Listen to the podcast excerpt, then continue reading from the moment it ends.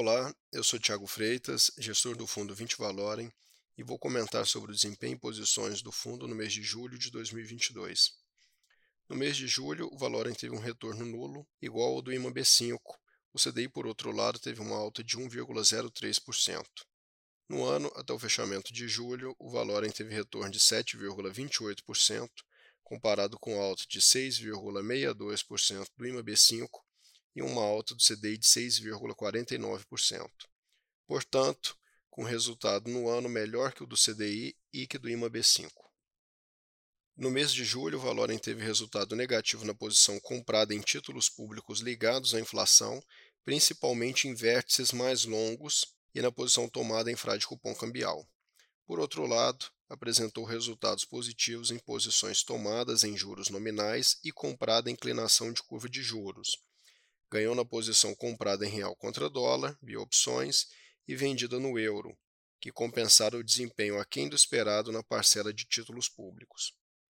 O cenário externo apresentou uma maior volatilidade por conta de um número bastante alto de inflação nos Estados Unidos, e, por consequência, os formadores de preços consideraram provável uma alta de 100 bips pelo Fed, o Banco Central dos Estados Unidos, Número mais alto de inflação, com um Banco Central propenso a uma maior retirada de estímulos, trouxe uma discussão de estagflação e recessão, derrubando os preços dos ativos no começo do mês.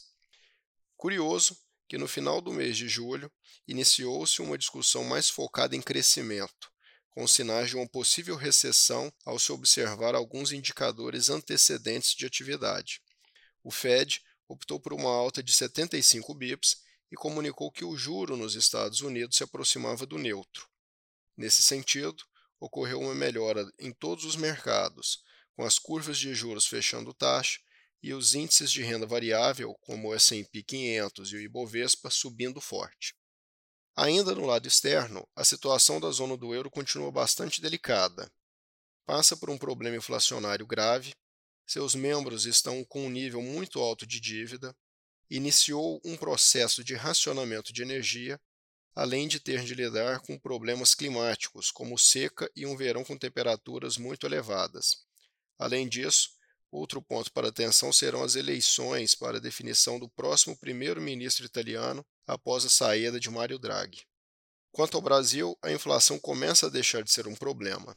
As eleições ainda não causaram maior volatilidade nos mercados e os ativos locais pioraram no começo de julho e melhoraram ao final do mês por conta de assuntos externos, como a condução da política monetária dos Estados Unidos.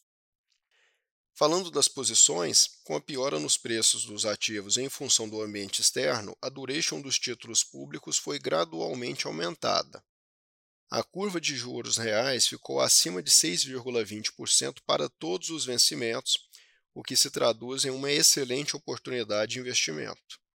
No final do mês, uma posição tática comprada em juro nominal longo também compunha o portfólio.